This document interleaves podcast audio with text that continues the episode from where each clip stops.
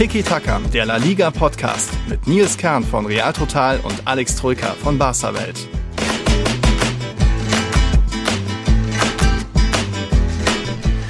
2,5 Tore. So war der Schnitt vergangene Saison. Das war Europas schlechtester Schnitt, zumindest unter den Top-Ligen. Jetzt an diesem Spieltag, acht Spiele, gab es ja schon 2,75 Treffer pro Partie. Wow, es läuft in La Liga.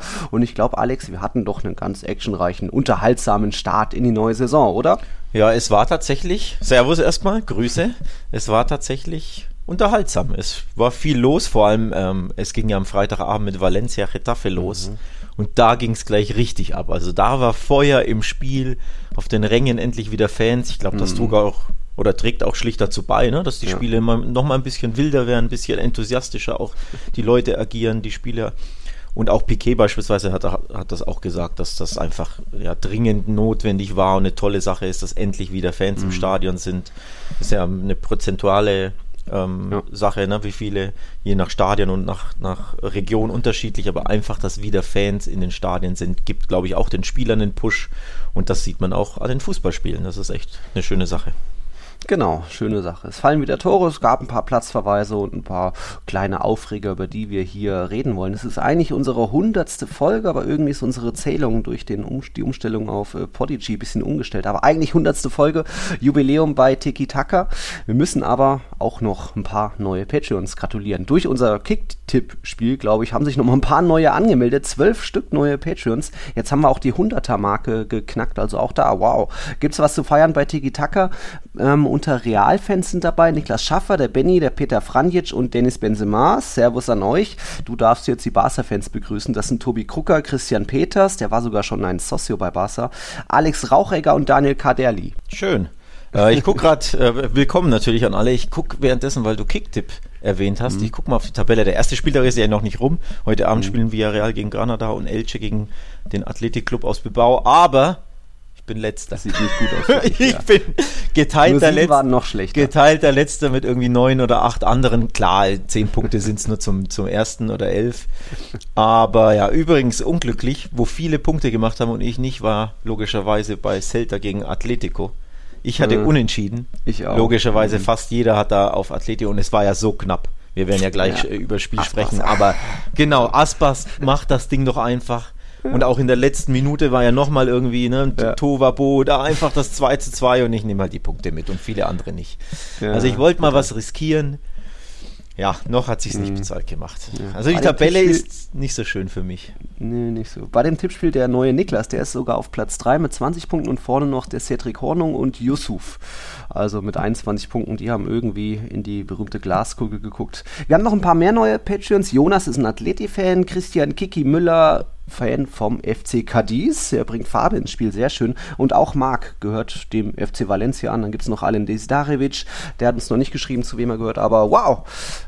Patreon-Welle, schön, dass ihr da seid, dass wir jetzt auch die 100er-Marke geknackt haben und dann jetzt auch so viele bei unserem Kicker- oder Kick-Tipp-Tippspiel dabei haben. Das ist ja nur exklusiv für Patreons. Also wer jetzt noch nachträglich dazukommen will, meldet euch an bei patreon.com slash podcast Dann kriegt ihr den Link zu unserem Tippspiel und da mal gucken, ob Alex und ich noch ein bisschen klettern können. Ich habe 12 Punkte, du 10. Äh, das geht noch besser, aber schauen wir mal. Das geht noch besser, aber ja, tatsächlich, falls es Nachzügler gibt, es ist ja erst ein Spieltag rum. Ja.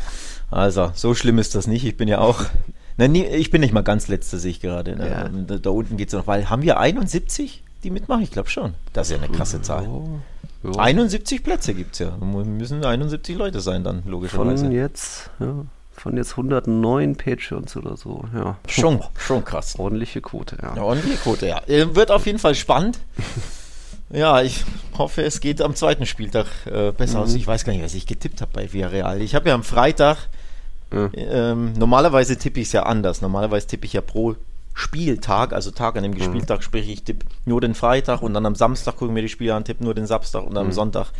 Diesmal war ich so im Stress und ein bisschen busy am Wochenende, ähm, dass ich am Freitag alles durchgetippt habe und das geht nicht ja. auf. Diese Taktik ist nicht Sonst gut für mich. natürlich jetzt gerockt, Sonst hätte ich natürlich 20 ja. Punkte mehr, ja logisch.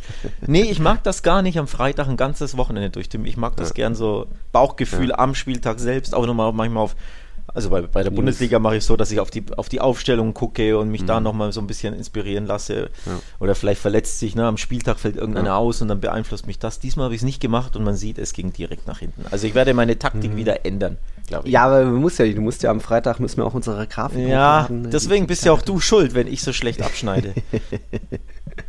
Schauen wir mal. Wir gehen, fangen mal an mit dem ersten Spieltag. Freitag ging es los. Zwei Platzverweise, ein Elfmeter, 39 Fouls. La Liga hat sich zurückgemeldet aus der Sommerpause mit einer kleinen Schlacht und es sah so aus, als würden zwei Borderlass-Teams aufeinandertreffen. Woran hat das wohl gelegen? Klär ja, uns mal auf. Ja, sind, sind sie ja quasi. Also es war wirklich irgendwie poetisch, ne? Ex, Ex-Borderlass-Team Getafe gegen das neue Borderlass-Team Valencia und man sah sehr viel Borderlass-Fußball hüben wie drüben. Es ging ja. direkt natürlich los mit einer überharten, Boah. mit einem überharten Einsteigen von Hugo Guillamon. Ja. Borderlass mag das ja, ne? wenn es ruppiger ist, äh, mhm. Zweikämpfe nicht scheuen, sondern gerne Zeichen annehmen, setzen. gerne Zeichen setzen, gerne auch zu harte Zeichen ja, gestrecktes Bein da reingeflogen in den, in den mhm. Zweikampf nach zwei Minuten, Alter. Also Wahnsinn. Ja, das Foul war nach 32 Sekunden schon. Dann hat es ja so, gedauert, ja, bis sich ja. das alles angeschaut wurde. Chaos schon ja, wieder und, und dann her, direkt, direkt rot kam. Also es gibt Schiedsrichter, die geben da nur gelb. Ja. Ich meine, er hat auch gelb ähm, äh, in oh. Real Life gegeben und dann mhm. war hat gesagt, hier Stollen auf Kniehöhe und er fliegt rein, ja. ist rot. Finde ich auch okay, auch wenn es immer härter aussieht, wenn du wenn du natürlich ein Bild zeigst, ne, also ein Standbild mhm. dem Schiedsrichter und dann fliegt da der, der Fuß da auf Kniehöhe rein ja. mit gestreckten Beinen, ist natürlich nochmal härter als vielleicht in Realgeschwindigkeit, aber ganz ehrlich, so geht man halt auch ja, nicht rein. Von daher, nee. ja, schön direkt rot und dementsprechend, ja, die Marke war dann gesetzt, die Duftmarke und beide Mannschaften wissen ja dann, okay, jetzt können wir Ne? Jetzt wird es weiter Rumpelfußball. Richtig. Und wenige Minuten später gab es dann schon den Elfmeter. Genet mal wieder einer unserer Lieblinge. Wieder ein bisschen zu stümperhaft im Strafraum hinter Cherrychef dran. Ihn trifft ihn irgendwie noch, obwohl der Ball schon weit weg war. Also was macht er da? Ja, dann gibt das natürlich Elfmeter. Carlos Soler zurück von Olympia dann souverän verwandelt. 1-0 und dabei sollte es dann bleiben. Also Retafe dann in, äh, in Überzahl eigentlich lange gewesen, haben am Ende aber auch noch einen Platzverweis bekommen. Also da hat dann Erik Kabako zweimal zugelangt, zweimal gelb gesehen, hat auch schon öfter mal mit dem Feuer gespielt, mit der zweiten Karte ähm, geliebäugelt. So war es dann irgendwann 10 gegen 10 aber von Retafe. Die hatten ja 22 Abschlüsse, eigentlich eine ganz ordentliche Zahl, aber mal wieder kaum Effektivität, kaum ging da was aufs Tor. Wenn, dann war mal Arambari irgendwie mit zwei, drei Fernschüsschen zur Stelle. Also. Einer, einer klatschte aber an den Pfosten, ne? Also, ja. Ähm, das war das war die beste Chance und auch die, letzte Chance da in der, was war das, genau. 90., 92. Ja. war ja auch nochmal ein Pfostentreffer dabei. Ich weiß aber nicht, ob der gezählt hätte, ob da nicht abseits im Spiel gewesen mhm. wäre, aber auch da eine, eine herausragende Parade des Valencia-Keepers, ja. um da das 1 zu 0 über die Zeit zu retten. Also wirklich Chaos pur. Viel Emotion auch. Die beiden Mannschaften, das kommt ja noch hinzu, sind sie auch nicht ganz grün. Gab es in den vergangenen Spielzeiten mhm. viele Schlachten mit vielen Fouls jo. und äh, Zeitspiel und Schwalben und ne, Schauspielerei, mhm. auch das war jetzt wieder gegeben. Schauspielerei fand ich tatsächlich auch bei der von unserem äh, Freund Gomez von Valencia mm, bei der Roten von Cabaco ja. auch wieder, genau. wie er es halt immer macht. Ne? Rollt sich und rollt Schmeißt sich am Boden, hält sich die Knie. Typischer Uruguayer, Maxi Gomez. Mm. Also wirklich ein kleiner Suarez da in der Aktion mal wieder. Die Gelb-Rote gezogen. Für mich war das schon keine Gelb-Rote. Übrigens den Elfmeter hätte ich auch nicht gegeben. Auch oh, wenn äh, Gené da von hinten reinstochert. Ich bin mir nicht sicher, ob er ihn überhaupt trifft. Also in der Wiederholung konnte ich das nicht so klar erkennen, dass ich sage, oh, den muss ich jetzt pfeifen. Mhm. Ja, also zwei strittige Entscheidungen gegen Retafe, finde ich, kann man, kann man schon auch diskutieren. Also mhm. unterm Strich glücklich und unterm Strich passt es, wie Valencia unter Bordalas das Spiel gewinnt, nämlich in Unterzahl, dreckig, mhm. durch einen Elfmeter, es gab rote Karten und sie gewinnen irgendwie 1 zu 0. Ja, äh, typische 20% Ballbesitz, genau. 64%ige Passquote. Ai, ai, ai, Typisch Bordalas Fußball. Also da werden wir noch einiges dieser Art von Valencia sehen ja. unter dem neuen Coach. Du hattest auch den Torhüter angesprochen, das war Georgi Marmadashvili. Könnte mal beim FC, äh, SC Freiburg gespielt haben, die ganzen Willis da, aber wurde jetzt irgendwie ausgeliehen aus Ge Georgien und, weiß nicht, Sillison und Co. irgendwie nicht fit. Auf jeden Fall gab es da eben das Debüt zwischen den Pfosten und dann hat er eben in der Schlussphase noch eine starke Doppelparade gehabt, irgendwie da Valencia die drei Punkte gerettet Ja, war irgendwie, ich habe es genossen, mal wieder so eine Schlacht zu sehen, aber habe mich dann noch gefreut, dass es dann danach die Spiele doch mal ein paar Tore wieder gab. Und dann können wir doch vielleicht mal fortfahren mit dem, was Real Madrid gemacht hat. Da ja mal wieder die ganz große Nachricht in der Starthilfe. Natürlich hat Alaba direkt von Beginn an gespielt, aber BBH, BBH, das neue alte Sturmtrio war ja schon 2019-20, haben ja schon Bale, Hazard und Benzema zusammengespielt. Jetzt Ancelotti stellt sie direkt auf und dann sah das in der ersten Hälfte noch ziemlich überschaubar aus. Alaves auch ganz guten Druck ausgeübt, gut gegengehalten aber da dann vielleicht irgendwann der Widerstand gebrochen nach der zweiten Hälfte und dann hatte Real so eine perfekte Phase, wo innerhalb von einer Viertelstunde drei Tore fallen. Auch äh, ganz schicke Tore, so zweimal Benzema mit äh, Hazards Hacken-Assist, Nacho schmeißt sich so in eine Modric-Flanke rein. Also ja, da gab es dann doch ein kleines Ausrufezeichen bei Carlo Ancelottis Comeback. Übrigens, weil du ähm, BBH, das Sturmtrio, ansprichst. Ich glaube, die sind zusammen 95 Jahre alt, wenn ich mich nicht täusche. Das ist schon krass, ne? Oh, ouch. Das ist schon krass. Also Treffer Hazard, versenkt. Hazard 30, Bale 32, ähm, Benzema ist 33, wenn ich mich nicht täusche. Also ein sehr, nennen wir es positiv, routiniertes Sturmtrio. Routiniert, ja. ja generell die Startelf, glaube ich, mit 29,5 äh, nicht unbedingt jung, nur Militar und Valverde da mit 22 ein bisschen noch rausgestochen. Also nee, es riecht noch nicht nach Umbruch, nach alles wird neu bei Real unter Ancelotti, aber der Fußball hatte dann doch hier und da ein paar direkte Elemente. Die Außen ziehen eher in die Mitte, statt einfach nur stupide zur Grundlinie zu laufen und zu flanken. Da hat sich schon ein bisschen was weiterentwickelt im Vergleich zu Sidan, aber ja, im, Ende, im Endeffekt hat sich da die individuelle Klasse bei dem 4-1-Sieg durchgesetzt. Hazard, Hacke, Benzema auch einfach beim 3-0 nicht abgeschaltet, sondern nochmal nachgesetzt mit dem Nachschuss. Ähm, das hat so ein bisschen den Ausschlag gegeben in meinen Augen. Ähm, die, Hacken, hatten auch, die Hackenvorlage von Hazard war richtig nice. Ne? Oh. Ähm, ob er das jetzt genauso wollte, weiß ich nicht, aber doch, doch, doch. Äh, ja, wollte, also er wollte natürlich weiterleiten, aber ja. ob er jetzt will, dass er so hoch springt oder ja. ne, natürlich wahrscheinlich ein bisschen Glück, aber trotzdem wieder geiles mhm. Benzema-Golasso, die kann er ja diese diese Direktarm, diese Wolle, ja. ich mag seine Schusstechnik da sehr. Also ein, mhm. wirklich ein wunderschönes Tor, aber wie du schon sagst, typische, also individuelle Klasse pur, ne? bei der Vorlage und beim Abschluss ähm, eiskalt. Benzema ist übrigens, wir hatten ja im Vorfeld in der großen Vorschau darüber gesprochen, wer wird Pichichi jetzt, wo Messi nicht mehr da ist. Ich habe Benzema getippt, den hast du? Oh, Wahrscheinlich du auch, auch. Ich auch, ja. ja. Naja, ist ja, log, also ist ja naheliegend. Ähm, kann man ja ganz kurz drüber sprechen. Klar, Luis Suarez wäre da wahrscheinlich die andere Option, aber ja. der ist ja auch nicht mehr der Jüngste. Ob der jetzt nochmal so eine Monstersaison im Tank genau. hat, plus für Atletico schießt du ja traditionell eher nicht so viele Tore, ja. ne? weil ja. die spielen halt einfach ein bisschen defensiver.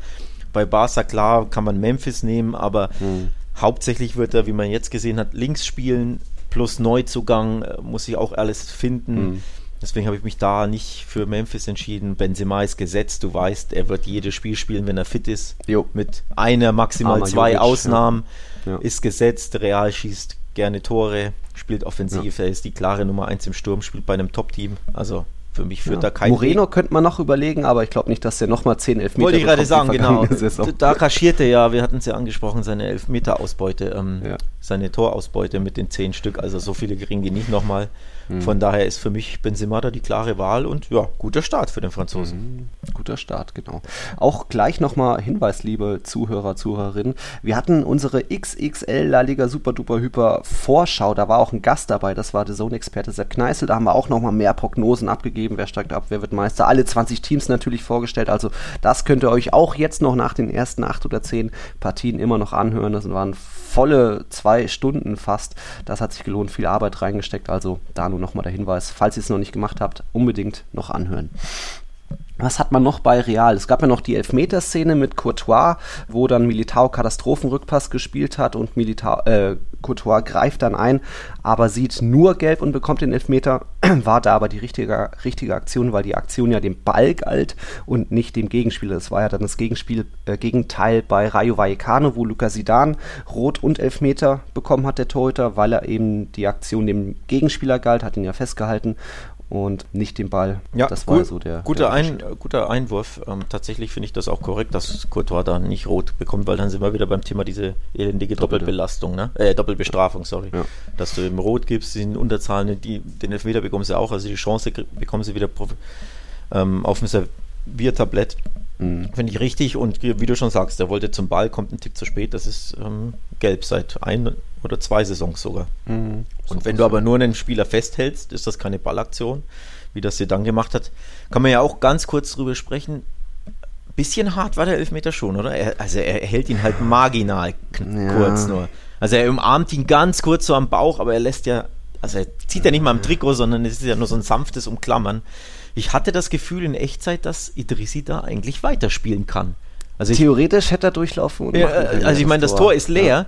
Schießt ja. doch den Ball einfach ins ja. Tor. Und der hat sich auch richtig gefreut über seinen Elfmeter, wo ich mir dachte, ja, willst du denn lieber den Elfmeter als ein klares, sicheres Tor erzielen, wenn das, das Tor stimmt. leer ist? Also fand ich eine komische Aktion von ihm. Ich dachte mir wirklich, der kann doch da weiterspielen. Aber äh, unglücklich von sie dann, also, ne, wenn du da mhm. den den Arm rausstreckst und den Stürmer vorm leeren Tor umarmst, ja. dann musst du mit der roten rechnen, auch wenn es äh, ne, nur ja. ganz kurz ist, dass du zupfst oder so. Ja, mit ein bisschen mehr Erfahrung weiß er, ah, ich gehe da lieber nicht hin mit dem Arm noch und halte ihn weil die, der Kontakt war dann, glaube ich, schon eine, eine, Sekunde lang oder so, nicht nur so angetippt und wieder weg der Arm. Ah, ja, schwierig, aber ich glaube, beide Elfmeterentscheidungen so mit Couture und Sidan irgendwo noch vertretbar, wenn auch bitter. Ähm, bei Real hatte ich noch kurz äh, das, das, Debüt von David Alaba, das habe ich in der dritten Halbzeit auch gelobt, könnt ihr euch auch gerne nochmal anschauen, das Video. Ähm, hat ja auch noch die Vorlage gegeben zum 4-1-Endstand durch Vinicius, also äh, man hat gleich gemerkt, wie wichtig es ist, es ist, wenn ein Spieler so vielseitig einsetzbar ist. Sollte ja eigentlich, ist er für die Innenverteidigung eingeplant, aber Mondi und Marcelo äh, nicht fit, deswegen hat er da direkt mal links gespielt und hat jetzt nicht so gewirkt, als wäre da ein Neuer, der seine Mitspieler noch nicht kennt.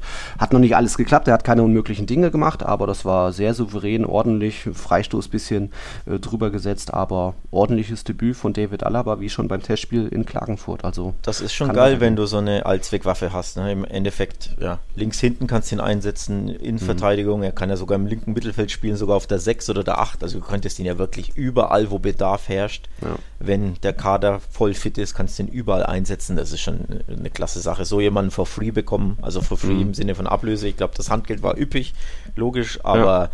trotzdem ähm, eine sehr, sehr gute Neuverpflichtung, muss man auch einfach nochmal hervorheben mhm. und ähm, ja. Und bei, und bei Real ist endlich mal wieder schön zu sehen, man holt sich man hat ja die letzten Jahre viele Talente geholt, egal ob das die Vinicius, Rodrigo, Jovic waren, wo es halt der Einstand nicht gut geklappt hat, wo man merkt, ah, das sind Talente, die brauchen noch Zeit, da muss man Geduld haben. Aber hier so ein Vollprofi, 29 Jahre, der kommt und funktioniert halt irgendwie direkt. Das klappt auch nicht immer, siehe Hazard, aber Alaba äh, ist ein positives Beispiel für, man kann sich auch mal ältere, in Anführungszeichen, Spieler holen mit 29. Das kann schon auch gut gehen, weil, weil sie einfach sofort funktionieren fahren wir mal fort. Äh, wollen wir quatschen über. Oh, was hat man denn so? Cadiz, das 1-1 gegen Levante. Die hatten ja schon am letzten Spiel das ins Aufeinander getroffen, äh, vergangene Saison. Da war es ein 2-2, jetzt 1-1 und das ist das sechste Remis in Folge zwischen den beiden. Also hätte man auch irgendwie tippen können. Habe ich das ich nicht sogar immer, getippt? 1-1? Ich hatte 0-0 und ich, du? Ich glaube schon. Hier muss ich wieder scrollen, du bist so weit unten. oh Mann, ey. die erste Stichelei am ersten Spieltag. Ne? Wenn das jetzt 38 Spieltage so durchläuft, na dann Glückwunsch. Ich meine, ich hätte 1-1 getippt. Ja. Auch wenn ich die Erinnerung äh, verblasst ist. Hm. Naja. Aber, Auf ja. jeden Fall schickes Golasso mal wieder von Golasso-Experte José Luis Morales. Wurde ja jetzt doch registriert, wie viele andere auch. Gab ja auch Probleme bei Levante, alle einzutragen. Aber er wieder mal einfach auf, vom Strafraumrand in den Winkel Nike schweißt. Schicke Bude. Ähm, wo ist es denn? Ja, du hattest auch 1-1. Also den hattest du richtig, da hattest du die vier, vier, Punkte. Aber dann eben noch, was war es, in der Schlussphase, genau 97. Minute, kam irgendwie Cadiz doch noch zu einem Punkt. Luis Alfonso Espina hat sich einfach nach einer Flanke durchgesetzt im Strafraum, das 1-1 erzwungen, das sechste Remis zwischen den beiden in Folge. Ja, war dann doch irgendwo abzusehen, wenn sogar wir pfeifen, dass beide so tippen. ja. Ja, ja. Ein Unentschieden gab es auch noch, ein 1-1 zwischen Mallorca und Betis. Betis ist ja für uns eigentlich eine Mannschaft, da geht noch ein bisschen mehr, die sind jetzt in der Europa League dabei, aber irgendwie, der Aufsteiger hat da früh getroffen, ähm, nach Traumpass auf Olivan das 1-0, da ein bisschen der neue Keeper von Betis, Rui Silva, kam ja von Granada, sich ein bisschen, ja, es ging halt ins kurze Eck, das ist dann immer ein bisschen unglücklich für einen Torhüter. Ja, aber, aber da kann er ja nichts machen, also ich meine, er ja, kommt draußen. Oder meinst du, er muss ja. im Tor bleiben? Aber er versucht halt den Winkel spitz zu machen. Eher halt, ja, den Winkel noch ein bisschen mehr zumachen, damit er wirklich das keine Lücke ist. Aber ja, hat schon gepasst, so nicht der Riesenfehler. Und dann äh, nach einer Stunde Nabil Fekir, Freistoß, Juanmi steigt hoch, köpft aber irgendwie Reiner ist dazwischen von Mallorca, so gab es dann das Eigentor, also da 1-1. Hm ja, war jetzt auch nicht viel mehr drin in dem Spiel. Enttäuschendes Ergebnis für Betis, ich glaube, das kann man schon so sagen. Beim Aufsteiger ja. ne, willst du eigentlich schon gewinnen. Also, wenn man ehrlich ja. ist, bei den Aufsteigern, das, sind, das müssen, müssen eigentlich ähm, mhm. drei Punkte sein, zumindest auf dem Papier vorab. Aber klar, wenn du dann ähm, ne, direkt ganz, ganz früh in Rückstand gerätst, wird es ein bisschen schwieriger. Mhm. Ansonsten, ja, eigentlich kann man schon von Betis eine, eine ähnliche Saison wie zuletzt erwarten. Also klar, Doppelbelastung wird kommen. Mhm. Ähm, logischerweise, aber unterm Strich, ja, sie spielen den gepflegten Ball, hatten übrigens eine tolle Passquote von 89 Prozent. Das ist ja ne, eher Barca und Real-Style. Mhm. Also das zeigt schon auf, die können schon gut Fußball spielen, aber so ab und zu fehlt vielleicht der, der letzte Biss. Mal gucken, ob sie dieses Jahr, ja. Ich glaube, letztes Jahr hatten sie unfassbar viele Unentschieden, wenn ich mich nicht täusche, bin mir nicht mehr sicher. Mhm. Wenn es natürlich so gleich wieder losgeht, hm. also der ein oder andere Dreier wäre schon wichtig. Ja, bei dem Aufsteiger auf jeden Fall. Wir gehen mal zum Meister, der ähm, da war spannend das Spiel. Ähm, wir hatten ja unentschieden getippt. Bei Celta Vigo stolpern sie ja doch gerne mal oder ist ja so ein bisschen Favoritenschreck, die Galicia. Bei dem Spiel eben besonders im Fokus ein, unser Spieler der Saison, Markus Judente, zweimal gepatzt, zwei dicke Fehler gemacht oder zumindest Elfmeter kassiert, dann auch noch die hundertprozentige durch Aspas, eingeleitet durch Ballverlust, aber kein Problem, denn Atleti hat ja immer noch einen Angel, einen Engel. Und Angel Correa, zwei Tore zum Saisonstart, ist ja auch ein bisschen so als, äh, als Chancentod verschrien, aber erstmal mal Golasso da vom, vom Strafraumrand einfach mal in den Winkel eine Rakete reingesetzt und dann noch nach Traumpass von Saul Niguez auch direkt kurz, kurz angenommen, den Ball genommen und dann platziert ins lange Eck. Das waren mal zwei starke Abschlüsse. Ja, vor allem so einen starken Abschluss wie beim 1-0 traut man ihm fast schon gar nicht zu.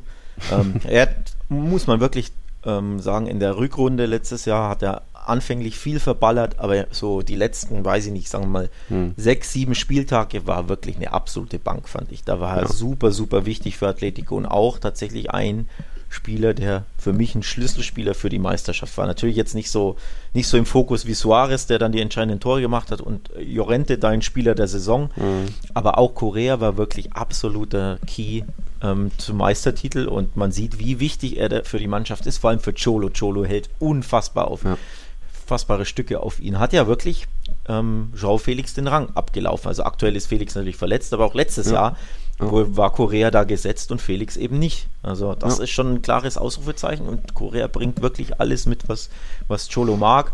Und wenn er jetzt noch wirklich ein bisschen eiskalter wird in seinen Abschlüssen, wie jetzt eben bei Celta, dann mhm. ist das ein super, super guter Spieler für Atletiker. Auf jeden Fall. Vor allem, glaube ich, schätzt Cholo auch seine die vielsätzige äh, Einsetzbarkeit von Korea, weil heute oder am Sonntag musste er so ein bisschen den Mittelstürmer machen. Suarez war ja bei der Saisonvorbereitung nicht dabei, war nur auf der Bank übrigens auch keine Außenverteidiger. Trippier und Lodi, Lodi äh, auch nur auf der Bank gewesen, aber da Korea vorne eben als Allzweckwaffe, das hat offensichtlich funktioniert mit einem Doppelpack. Da eine interessante Startelf. Ich glaube, Llorente wurde vorne angezeigt, Carrasco als Rechtsverteidiger in dieser Grafik von Atleti, aber war dann natürlich anders, dass Llorente eher rechts gespielt hat und Carrasco wieder links.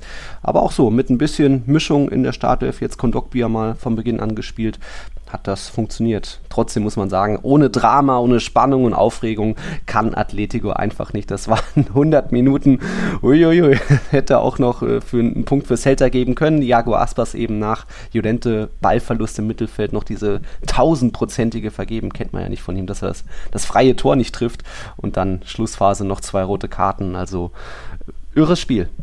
Ja, für mich tatsächlich mit äh, Valencia Retafe Anwärter für Spiel des Spieltags, auch wenn zwei Spiele noch ausstehen. Aber ähm, ja, hatte wieder sehr viel Wildes dabei, wie man eben Atletico gegen Celta, um ehrlich zu sein, auch erwartet. Also auch letztes mhm. Jahr, ich glaube, da hatte ähm, Atleti 2-0 gewonnen, da war das auch ziemlich glücklich. Da hätte Celta einfach mehr aus seinen Chancen machen müssen. Und man sieht auch bei dem Spiel wieder. Celta kann wirklich sehr, sehr gut mithalten mit den mhm. großen Teams, aber ab und zu fehlt ihnen einfach ganz hinten und ganz vorne irgendwie etwas, nämlich ja. mehr Kaltschnäuzigkeit und das ein oder andere Mal einfach, ja, besser aufpassen in der Abwehr. Ansonsten wäre das wirklich eine Top-6-Mannschaft. Und sie streben ja dieses Jahr an, Ja. äh, nach Europa zu kommen. Wir haben es ja in der, in der Vorschau, oder ich habe es in der Vorschau ausgerechnet. Der Punkteschnitt letztes Jahr war ein Punkteschnitt eines Europa League-Teilnehmers. Unter neue Coach Kudet. Genau, unter Kodeta, richtig, richtig, genau, der ja nur, ich glaube, 30 Spiele gecoacht hat. Mhm.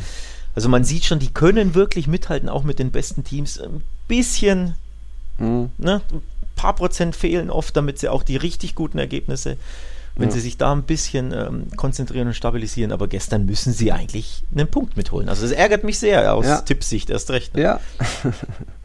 Mich auch, aber hat dann doch irgendwie, wenn dann sogar Aspas irgendwie das Ding nicht macht, dann soll es halt wirklich echt nicht sein. Und dann hat man eben noch in der Schlussphase diese bisschen Rangelei. Hugo Mayo und Hermoso gehen sich an, dann geht Hermoso nochmal dazwischen und wischt ihm eine äh, Rot für beide. Ich glaube, dann gab es auch noch Rot für einen Offiziellen. Da habe ich irgendwo gelesen, das soll für Jurente gewesen sein, aber nee, da war dann einfach ein Assistenttrainer bei Atleti, hat dann noch den Platzverweis gesehen. Also ja, diese Spannung, diese Hektik und Chaos braucht es irgendwie bei Atleti. Ich glaube, Profe Ortega hat rot gesehen, habe ich gelesen. Also ich habe es im so. Fernsehen nicht sehen können, Mhm. wer es war, aber ich habe auf Twitter gelesen, der, ja, der Fitnesscoach, die, die absolute Athletik-Legende. Also ja, auch in dem Spiel war wieder viel drin. Schön, Hitzigkeit. Ja. Ich sage ja, Fans zurück im Stadion, dann wird es endlich wieder Spanisch. Hitzigkeit, Fouls, rote Karten, Elfmeter. Rudelbildung, wir haben es ja schon vermisst. Das ganze spanische Drama, das gehört ja dazu. Das macht ja den spanischen Fußball irgendwo auch aus. Ne? Genau, genau, alles gut. Alles gut. Hat man noch was bei dem Spiel? Nö, ich schätze mal, jetzt werden dann nach und nach wieder die Spieler zurückkehren. Wie gesagt, Suarez, Trippier, Lodi haben die Saisonvorbereitung nicht, nicht gemacht. Äh, Rodrigo de Paul wurde auch nur eingewechselt, aber das ist ja normal bei Neuen unter Simeone. Die müssen sich erstmal das anschauen, erstmal das System verstehen, wie man gegen den Ball arbeitet, wie man als Einheit da geschlossen spielt, dass man sich da erstmal dem System unterordnet. Da hat ja auch Jurente seine Zeit gebraucht und viele andere auch, Joao Felix immer noch, aber der wird schon auch noch seine Einsätze kriegen. Also erstes Spiel hat da nichts zu bedeuten. Ein Spiel war noch ein bisschen langweilig, Osasuna 0-0, kurz gesagt, ist nicht viel passiert. 1 zu 3 Abschlüsse aufs Tor. Bei Espanyol haben wir ja so ein bisschen die Hoffnung, die waren ja die beste Offensive, beste Defensive der Segunda, dass die vielleicht irgendwie sogar einen einstelligen Tabellenplatz oder so erreichen oder nicht unbedingt nur den, um den Abstieg kämpfen, aber gegen Osasuna, ja, eigentlich schon fertig, alles gesagt. Ah, eigentlich alles gesagt. Also 0-0 brauchen wir hier, glaube ich, nicht besprechen. Gibt, gibt ja genug andere Spiele, wo noch was Ja, passierte. genau. Unter anderem, ich denke, das, was wir jetzt besprechen. Ne? Ja, ja, also Barca, Sevilla kommen ja noch. Da würde ich sagen, machen wir noch einen kurzen Break, können die Zuhörer, Zuhörerinnen Luft holen und dann geht es gleich mit den beiden Topspielen am Sonntagabend weiter. Bis gleich. Okay, welche Headline habt ihr bei Barca Welt dem Spiel verpasst? Ich würde mal sagen, meine Idee wäre so ein bisschen baskische Aufbauhilfe nach der Messi-Räumung. Räumung. Was wirst Ja, Messi-Räumung. Zwangsräumung oder was? Ja, so wie Äh, der ja, Messi ja, ist ja. weg, wie halt bei Frauentausch oder so. Äh, Ähm, Spielbericht, äh, Überschrift war Piquets Kuss und Braithwaites Doppelpack. Oh, ja, okay. Weil der Kuss war ja cool. Also ich glaube, wir fangen damit an. Logischerweise mit dem ersten ja. Tor fängt man eh an, aber es war Ja. wirklich etwas Besonderes. Ja. Piquet war der Grund, muss man ja kurz erzählen. Wir hatten es ja, konnten es ja im Podcast noch nicht Mhm. thematisieren. Ist ja erst am Freitag, Samstag passiert oder offiziell gemacht worden. Mhm. Ja. Memphis Depay konnte registriert werden, glücklicherweise. Barca, ne? Enorme Probleme, Salary Cap, Gehaltsgefüge, ähm, Gehaltsgrenze einhalten. Das war der Grund, warum ein gewisser Lionel M. jetzt leider Hm. woanders spielt.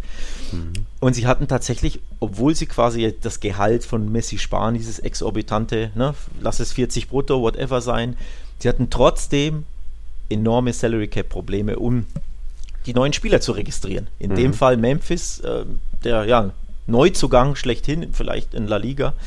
Und dank Piquet konnten sie das machen, weil Piquet ähm, auf offenbar sehr viel Geld verzichtet hat. Auf wie viel ist nicht bekannt, ich konnte es nicht herauslesen, aber wirklich, also ein, soll ein sattes Stück sein.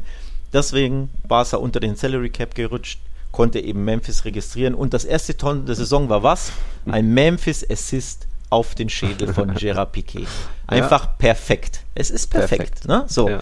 Und dann beim Jubel ähm, jubelte Piquet mit einem Kuss aufs Wappen Mhm. und hat eben gezeigt, seht her, wie sehr ich den Verein liebe. Also alles daran von Ja. vorne bis hinten war perfekt. Das erste Tor Ja.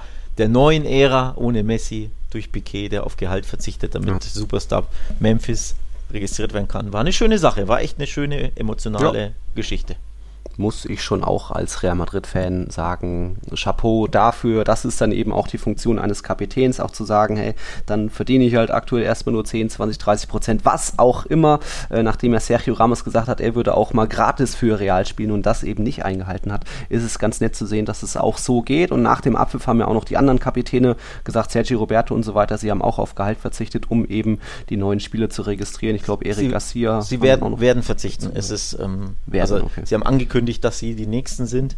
Noch ist mhm. es nicht fix, aber sowohl Jordi Alba, gibt es auch gleich einen Artikel auf Baselwelt. Ich kam jetzt nur wegen der Podcastaufnahme mhm. noch nicht dazu, den, den online zu stellen und, und fertig zu machen. Aber ähm, ja, sie haben angekündigt, Jordi Alba und also die vier Kapitäne sind Piquet. Es gibt immer vier bei Barca, muss man mhm. sagen, und das sind in der Regel immer vier aus dem Hause, so war es seit zehn Jahren. Piquet, mhm. Sergio Roberto, Jordi Alba und Busquets, die vier Katalanen, die vier La Masia-Absolventen, die eben den Verein ne, nochmal mehr leben, verkörpern, etc.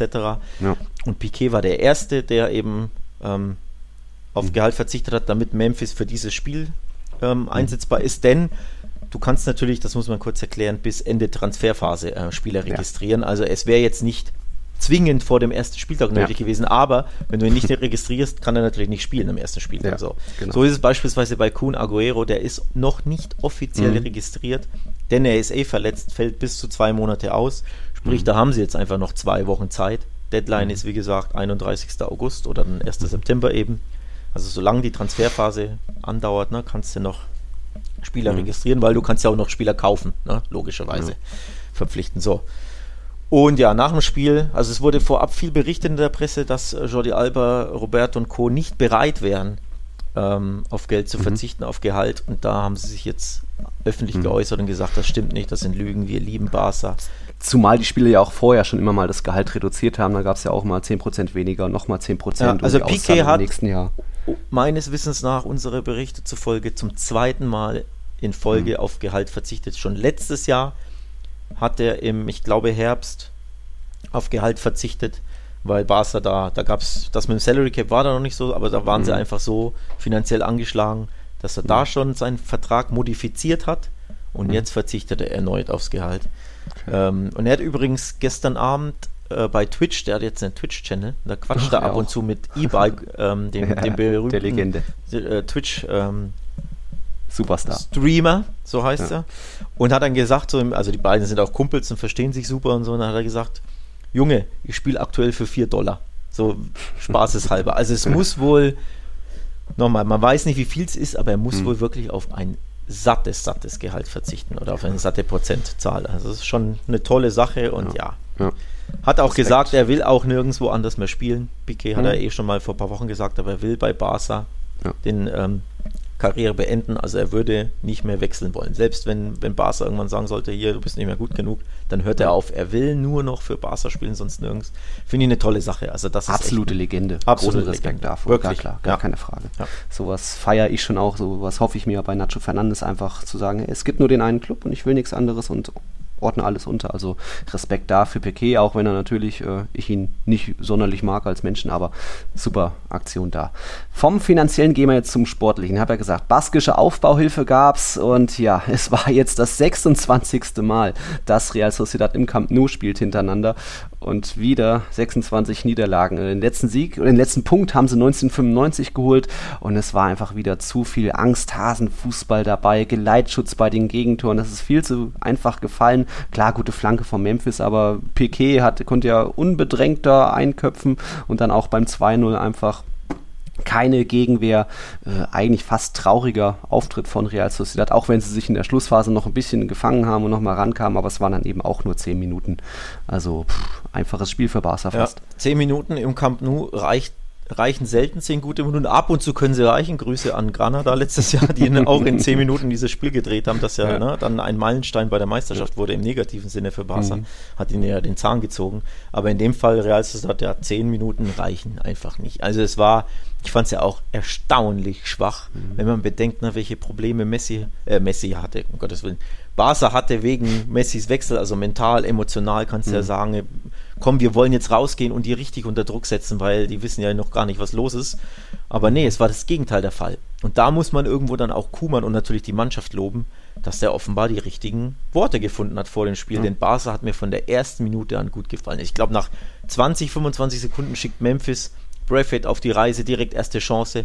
Dann hatte Griezmann eine Doppelchance in den ersten 10 mhm. Minuten. Ne? Dieser Seitfallzieher wäre ein Traumtor gewesen, Lattenkopfball. Ja. So Barca war von Anfang an da und hat gesagt, ey, hier, nur wir werden hier gewinnen. War auch emotionalisiert durch die Fanrücke, hat mhm. Piquet auch zugegeben und ich glaube Sergio Roberto auch, dass es mhm. einfach nochmal ein emotionaler Push war, dass nach eineinhalb Jahren oder einem Jahr endlich wieder Fans im Camp Nou waren. Sah tatsächlich sehr leer aus.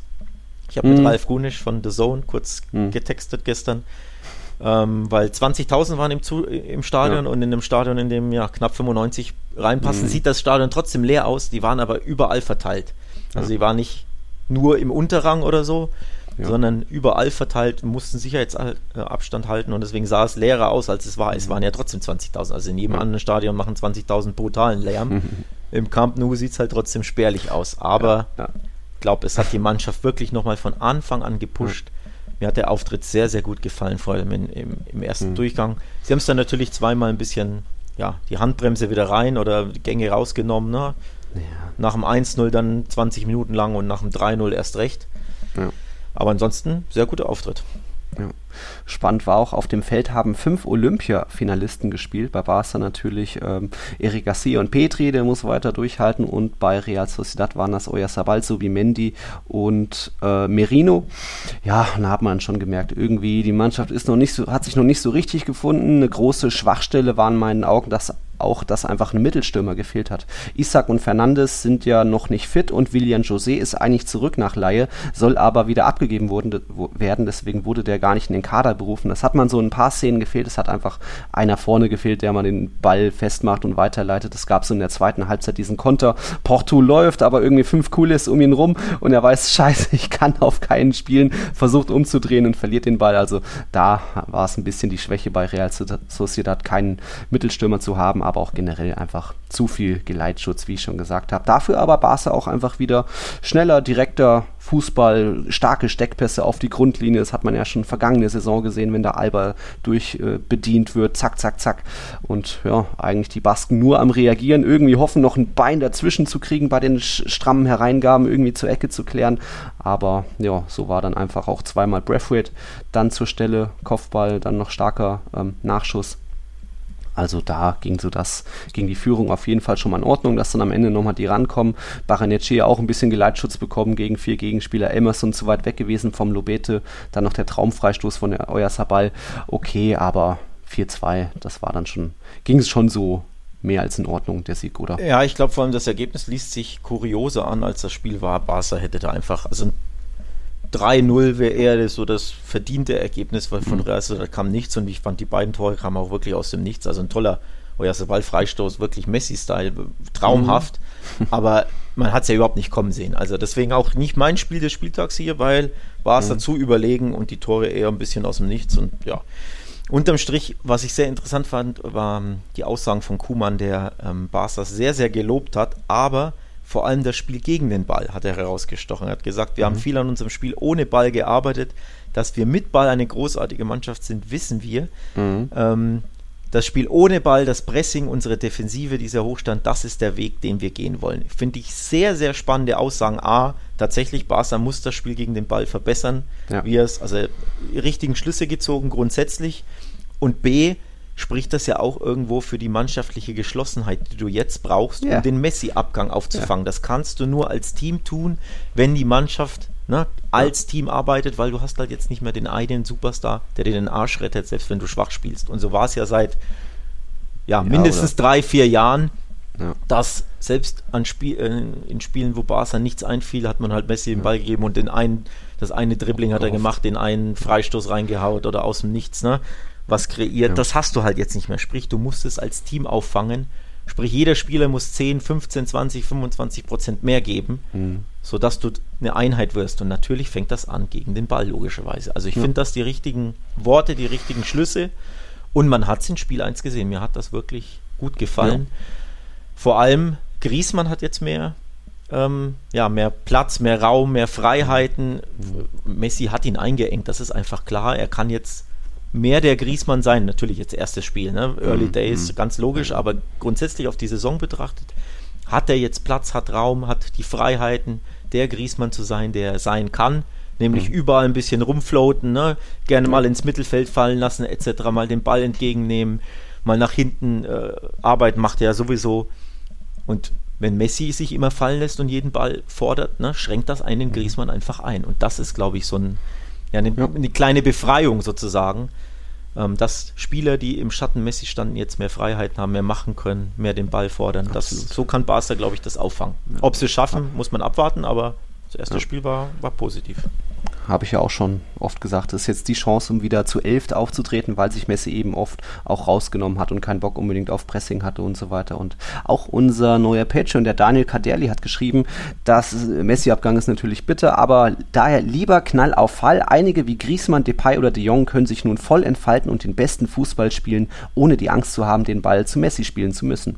Und da war eben dieses erste Spiel, hat das gezeigt, hat noch nichts zu bedeuten, erstes Spiel, aber ja, doch, es kann da was Neues entstehen. Barca wieder zu elf spielen. Also es ist wirklich auffällig gewesen, vor allem finde ich jetzt in, so in den letzten drei Jahren, wo es ja nicht immer so gut lief, ne? vor allem in der mhm. Champions League gab es ja immer auf die Mütze leider, aber dass er wirklich viele Spiele zu häufig den Ball zum, also er spielten, also er war zu groß geworden, Messi, so ein bisschen. Mhm. Und das kann ja ne, anderen Stars nicht immer gut tun für ihr eigenes Spiel, wenn sie wirklich jeden Ball ja. sofort im Mittelfeld zu Messi abspielen, weil der halt den Ball fordert und weil er der Chef ja. ist. Natürlich ähm, ist das eine Befreiung für vor allem Griesmann, glaube ich, aber auch für, mhm. für De Jong, dass der mehr De Jong sein kann. Mhm. Klar, äh, Busquets und Alba, die haben das im Blut, Messi zu finden und zu suchen. Das ist wahrscheinlich nochmal eine, was mhm. anderes. Die, die vermissen ihren Spielpartner mehr, aber ich glaube tatsächlich, Griesmann, mhm. De Jong, äh, Memphis auch, denen wird das irgendwo auch ein bisschen gut tun, dass sie jetzt größere Rollen annehmen können, ja. Einnehmen, annehmen müssen. Also sie müssen auch mehr Verantwortung übernehmen. Und das kann der Mannschaft gut tun. Ähm, Ob es natürlich, ne, wie, wie sie es auffangen, muss man abwarten. Aber mhm. ja, erstes Spiel war, war eine gute Sache. Ja. Eine gute Sache, da sind wir auch bei dem Spiel dann am Sonntagabend, denn nachdem schon die ersten Top 3 Teams allesamt gewonnen haben, hat natürlich auch der Tabellenvierte gewonnen. Sevilla nachgelegt mit einem 3-0-Sieg über Aufsteiger Rayo Vallecano. Da natürlich die entscheidende Szene schon der frühe Platzverweis von Luca Sidan, 16. Minute. Ab da war Rayo in der Unterzahl und man hat schon vorher gemerkt, oh, das wird schwierig heute und danach erst recht, dass Sevilla da zwei, drei, vier Nummern zu groß war. 75% Ballbesitz für die Andalusier, Rayo nur 69%ige Passquote, 21 zu 4 Abschlüsse. Also eigentlich war es ein Spiel auf ein Tor nach dem Elfmeter sowieso, den hat dann in Siri souverän verwandelt. Aber auch die Tore danach noch. Es waren starke Kombinationen, wo man gemerkt hat, da steckt ein Plan dahinter, da weiß jeder, wo schon der nächste Mitspieler stehen wird. Dann kann ich rauslegen auf den Acuna. Papo Gomez auch clever, ich lasse den Ball durchgehen, weil ich ich weiß, der Mittelstürmer ist hinter mir. Also das hat alles Hand und Fuß gehabt. Und äh, Sevilla war ja oft auch minimalistisch unterwegs vergangene Saison, dass sie sich nach einem 1-0 auch sagen, ja, das reicht, wir verteidigen das, jetzt haben wir auch eine gute Defensive, aber da weitergemacht und dann am Ende 3-0 verdient gewonnen mit einem mehr als erfolgreichen Debütanten auch. Ja, ähm, grundsätzlich klar, das Spiel zu analysieren ein bisschen schwierig, weil die rote natürlich, mhm. ne, die, die ganz frühe rote alles beeinflusst, logischerweise. Dementsprechend wurde es ein bitterer Abend für Rayo. Ähm, unterm Strich hat mir Sevilla trotzdem, obwohl sie natürlich in Überzahl waren, als es ein leichteres Spiel war, gut gefallen. Und wenn ich auf die Top 4 blicke, sind das jetzt schon am ersten Spiel dann die gleichen Top 4 wie letztes Jahr. Und auch wir beide haben ja in der großen Vorschau getippt, die Top 4 wird die gleiche wie letztes Jahr sein. Also ja von der Rangfolge vielleicht nicht zwingend genau so, aber ne, ja, die gleichen. Real erster passt schon. Ja, äh, stimmt, ja, aktuell. Ja. ähm, aber zumindest, ne, diese vier sind, glaube ich, wirklich einfach wesentlich mhm. besser als der Rest ja. der Ligas. Und ich glaube, wenn man die vier Spiele betrachtet, hat man das schon wieder gesehen. Natürlich kleine Ausnahme Atletico, die Probleme hatten und wahrscheinlich wäre das unentschieden das gerechte mhm. Ergebnis waren. Aber unterm Strich sind diese vier schon eine Klasse für sich in La Liga und es würde mich äh, sehr überraschen, wenn es ja. ja. nicht die Endtabelle nicht wieder die, so wie letztes Jahr wäre, mit den vier Champions League Teilnehmern quasi manifestiert und das andere ist halt der Rest der Liga. Ja. Haben ja, glaube ich, auch alle bei unserem Tippspiel gemacht, die Top 4. da gibt es fast nur Teams, die dann eben, ja, die vier sind. So, ich glaube, der Niklas hat nochmal Villarreal hier mit reingenommen. Ansonsten fast nur Atleti, Barca, Sevilla, Real, Villarreal nur ganz selten mal, der Paul auch. Ja, spannend eben, ich habe den Debütanten angesprochen. Du hattest ja schon Lamela sehr gelobt, du hast ihn ja aus der Premier League schon gekannt und oft gesehen und ja, da hat er gezeigt, im Strafraum ist er dann auch irgendwie eine Waffe, hat dann auch den Willen und weiß genau, wo er stehen muss, um den Ball zu kriegen. Zwei Tore gemacht. Das erste war ja fast ein Eigentor, bisschen Glück abgefälscht, aber zählt als Doppelpack. Also willkommen in La Liga. Willkommen in La Liga vor allem kann man ja nochmal kurz ansprechen. Ich glaube, der wird Sevilla richtig gut tun. Klar, jetzt im Nachhinein hat man leicht reden, er hat ja zwei mhm. Glocken gemacht. Aber ich glaube wirklich, dass es ein toller Transfer für Sevilla. Genau der richtige Spieler, den sie brauchen. Kann auf mhm. beiden Flügeln spielen, ist torgefährlich, ist dribbelstark, hat dieses, diesen Swag, dieses Selbstbewusstsein ähm, als Spieler. Also ich glaube, das ist ein wirklich ein Transfer, der sie nochmal einen Ticken besser macht. Nach wie vor würde ich mir noch irgendwie einen mhm. Mittelstürmer wünschen, weil Enesiri hat mal drei, vier Spiele, da macht er immer eins, aber der kann ja. auch vier, fünf Spiele keins machen und vor allem von De Jong bin ich nach wie vor nicht der größte Fan. Ja. Ähm, ich kann mir aber tatsächlich vorstellen, dass sie sogar mit Lamela, sollte jetzt in der Serie mal unpässlich sein oder wenn sie rotieren, dass sie Lamela als falsche Neun aufstellen. Also ich glaube, auch das ja. könnte er sogar spielen. Papo Gomez auch noch. Wobei, gut, so der vorne. ist ein bisschen körperlos und nicht der schnellste und nicht der, ne? nicht der agilste da vorne, aber grundsätzlich, ja, toller, mhm. toller Kauf für Sevilla und ich glaube, mit denen musst du dieses Jahr erneut wirklich rechnen im Meisterschaftskampf, dass sie ja vielleicht oben ran schnuppern. Jetzt nicht mehr unbedingt, sie werden Meister, das traue ich mich jetzt nicht, das zu prognostizieren, aber dass sie zumindest nah dran sind und dass die Top 4 eng beieinander sind bis, genau. bis zum Schluss, das kann ich mir wirklich gut vorstellen, genau. weil Sevilla ja. ja. tolle Arbeit leistet und eine sehr, sehr, vor allem zu Hause, sehr, sehr schwer zu bezwingen ist, sein wird und sowieso schon ist. Also mit denen muss man rechnen dieses Jahr, glaube ich wirklich. Absolut. Ich fand auch das Sanchez Pisuan, da hat man noch am meisten gemerkt, so ah, Fans sind zurück, da war die Stimmung vielleicht noch so am besten. Äh, vielleicht auch das noch ein äh, Vorteil gewesen. Spannend bei Sevilla, die waren ja doch eher hatten immer ein starres System mit dieser Viererkette und dann den starken Außenverteidigern, wo Jesus Navas als Lokomotive raus und rauf und runter marschiert und auch links dann noch ein Acuna oder Regilon im Jahr davor. Das hat Julien Lopetegui ein bisschen angepasst. Ist jetzt, glaube ich, das erste Mal so richtig mit drei Innenverteidigern aufgelaufen. Kunde und Carlos natürlich gesetzt und dann eben auch noch Rekik daneben gespielt. Und dann eben Acuna und Navas so ein bisschen so in dieser Fünferkette davor oder Fünferkette hinten eben auf den Außen marschiert. Da interessant, dass Julien Lopetegui das so ein bisschen weiterentwickelt hat. Logisch äh, eher defensiverer Gegner, äh, wo man mehr anlaufen kann. Aber dass man da vielleicht einfach auch den nächsten Schritt gehen will und ein bisschen offensiver werden will, nicht mehr so minimalistisch wie vergangene Saison, sondern da einfach auch sich weiterentwickelt. Spricht ja dann auch für noch irgendwie einen Transfer von dem Innenverteidiger, egal ob es jetzt noch Boateng wird oder wer anders.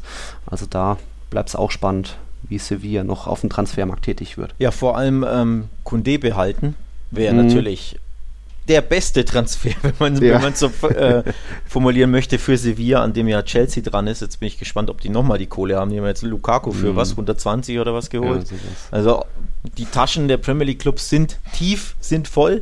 Ob Sekunde sich leisten können, leisten wollen, bleibt abzuwarten, ob da noch was passiert. Jetzt ist er gestartet und für mich absoluter Schlüssel für Sevilla. Also wenn die den halten können, wäre das wirklich ein Coup.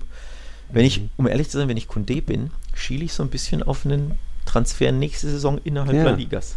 Da, Barca oder Real. Wollte ich gerade sagen. Also wenn, ja. wenn ich der Spieler bin, ohne Witz, ja. ja. lasse ich doch jetzt meinen Berater schon ausrichten hier. Florentino, Joan, wie schaut es denn aus? Könnt ihr nächstes Jahr findet ihr da vielleicht ein bisschen Kohle, weil dann bleibe ich noch ein Jahr in Sevilla.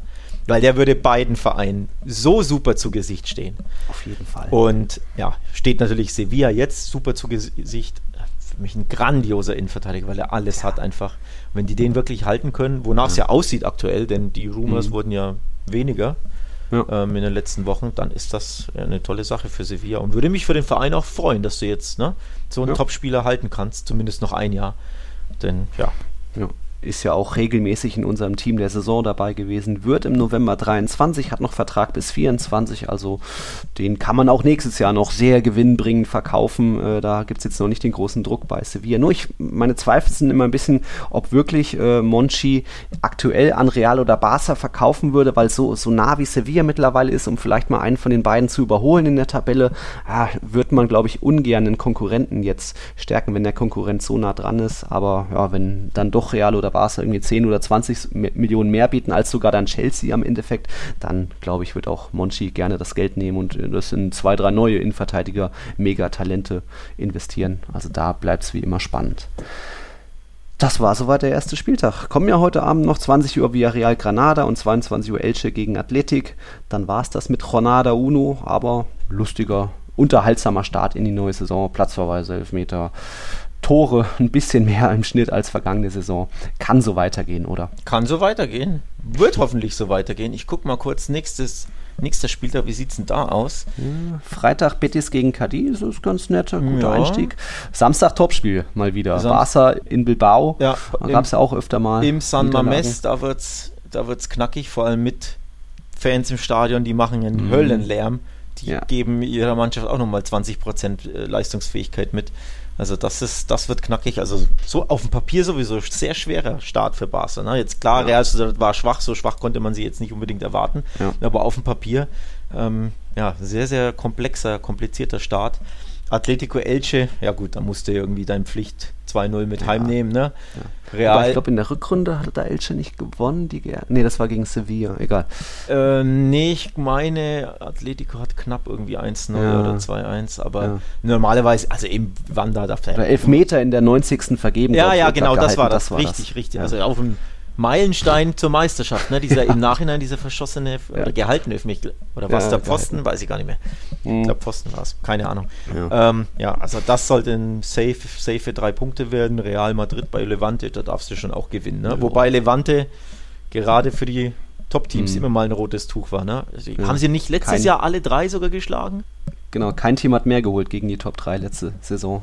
Also Barca zu Hause geschlagen, im im Wander Metropolitano hatten sie mhm. gewonnen und Realergebnis habe ich. Doch im, im Dings, ja, ja, in eurem Trainingsstadion haben sie auch gewonnen. Weiß ich schon Natürlich, 2-0. Hm. Im Di Stefano. Ja, 2-1 oder 2-0 haben die im Di Stefano, glaube ich, gewonnen. Also es liest sich auf dem Papier leichter, als es vielleicht ja. ist. Ne? Man unterschätzt ja. Levante immer gerne, aber vor allem gegen Top-Teams haben die immer Bock. Mal gucken. Aber unterm Strich nehme ich nicht zu viel vorweg da neige ich schon eher zum Tipp auf Real Madrid. Ja, sowas. Und dann Montag noch Retafe gegen Sevilla, also auch wieder schönes 3-0 für Sevilla oder so. Schauen wir mal. Heute haben wir noch getippt, ich unentschieden bei Villarreal 1-1, du auf 1-0-Sieg Villarreal und wir beide 0-0 bei Bilbao gegen Elche. Ja, das verspricht nicht so viele Tore. Aber wer weiß, was Marcelino so aus der Saisonvorbereitung rauskitzeln konnte. Äh, vielleicht konnte da jetzt der da alles nochmal neu machen. Vielleicht ändere ich auch meinen Tipp noch. Nochmal, was wir Freitag und Montagspiel tippen, das ist ja eh furchtbar. Also, glaube ich, ja. Guck mir die Aufstellung später an vor Anpfiff und ja. dann schaue ich mal, was mein Bauch mir sagt. Wobei ich gar kein Fan davon bin, Tipps zu ändern. Ich habe immer das Gefühl, das ist ein schlechtes Omen. Und dann passiert genau das, was du vorher getippt hattest. Deswegen, ja. Hm. Mal gucken. Dann ärgert man sich, ja. Ja, aber nochmal Glückwunsch eben an Cedric und Yusuf für Platz 1. Sind beides übrigens Barca-Fans. Niklas auf Platz 3 ist Real-Fan. Die stehen da nochmal über allen. Also Glückwunsch. Sind wir gespannt, wie das weitergeht, auch mit den anderen, wer sich da noch so festsetzen kann, äh, um da immer mal wieder in unseren Folgen drauf zu schauen, wer irgendwie den Spieltag gewonnen hat. Aber noch haben wir ja zwei, Spielta zwei Partien, kann sich ja alles ändern. Unsere nächste Folge ist so dann für nächsten Montag geplant, wäre dann der 23. August, eben dann nach dem zweiten Spieltag. Haben wir noch irgendwas an Hinweisen? Nee, glaube ich nicht. Patreon-Hinweis können wir natürlich hinten raus nochmal raushauen. Patreon.com slash Podcast für diejenigen, ja, die supporten wollen, die Teil der Community werden wollen, die Fragen stellen wollen übrigens. Mhm. Ihr habt ja jetzt alle eine Woche Zeit, falls euch ja. irgendwas unter den Fingern äh, brennt. Also gerne ne, per, über mhm. Patreon, über die Direktnachrichtfunktion da stellt ihr uns bitte die Fragen. Für diejenigen, die neu sind, sind ja einige neue dabei, die das mhm. vielleicht noch nicht so raus haben. Also jederzeit könnt ihr uns da anschreiben, wenn ihr Fragen habt, die im, im, Podcast beantwortet werden sollen oder generell einfach irgendwas wissen wollt von Nils oder mir. Dafür ist das Ding ja da, ne? dafür seid ihr ja dann so Supporter, also da gerne ähm, ja, in Verbindung treten mit uns und dann geben wir uns Mühe, nächste Woche alles zu beantworten. Jetzt kamen ja nicht wirklich Fragen, ne? Oder nö, hast du noch irgendwas? Nee. Nee. Noch nichts. Okay. Nee, nicht wirklich. Dann. Nur noch mal der Hinweis, falls es hier irgendwie Photoshop-Cracks gibt unter euch, die uns da unterstützen wollen, äh, meldet euch gerne. Dann können wir da noch mit euch ein bisschen zusammenarbeiten. Da bräuchte man ein bisschen Unterstützung, falls da jemand irgendwie Photoshop überhaupt hat. Gerne melden oder auch bei mir auf Instagram schreiben oder so. Oder eben in unseren Patreon direkt Nachrichten. Also, war ein lustiger erster Spieltag. So kann es weitergehen. La Liga ist zurück und dann freuen wir uns bald auf mehr Tore, auf mehr Aufreger. Kann ja Atletico nicht ohne. Also danke fürs Einschalten und dann bis nächsten Montag. Bis dann. ciao. ciao. ciao.